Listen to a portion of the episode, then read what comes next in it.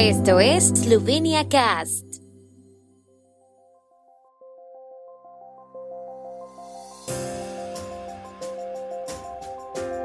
Noticias. Estas son las noticias de Eslovenia de hoy lunes 12 de diciembre de 2022.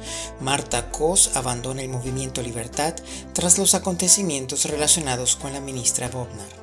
Golob propone a Sania Ayanovich-Honik como titular interina del Ministerio del Interior. Representante del Departamento de Energía de los Estados Unidos visita Eslovenia.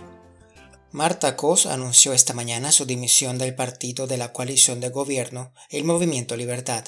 Afirmó que el movimiento ya no es su partido. Explicó que llevaba tiempo planteándose dar este paso las circunstancias que me llevaron a retirar de la candidatura presidencial y posteriormente de la vicepresidencia del partido no han cambiado, siguen siendo las mismas y están empeorando, añadió Cos.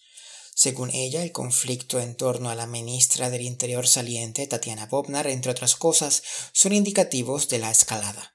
Su dimisión es tanto un respaldo a Bobnar como una advertencia de que el futuro del respeto de las formas democráticas no debe depender de unos pocos individuos, sino de una cultura de diálogo basada en valores, subrayó.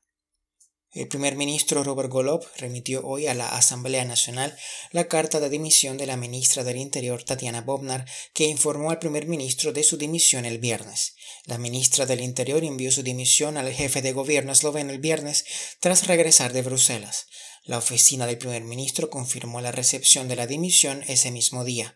Según algunas informaciones, el Parlamento esloveno podría tomar nota de ello ya en la sesión ordinaria del miércoles. Esto pondrá fin a las funciones ministeriales de Bobnar. Golob también informó a la Asamblea Nacional de que Sania Ayanovich-Honik, que es una de las colaboradoras más cercanas de Golob, asumiría temporalmente la dirección del Ministerio del Interior.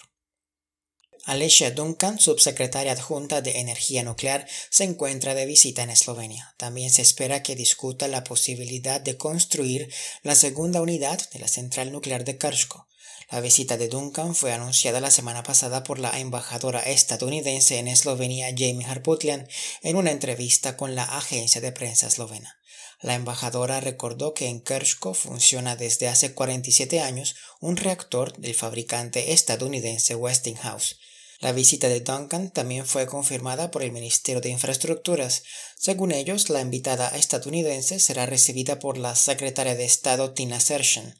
Aunque la Unidad 2 es el mayor proyecto energético potencial del país en los próximos años, aún no se ha tomado una decisión definitiva al respecto.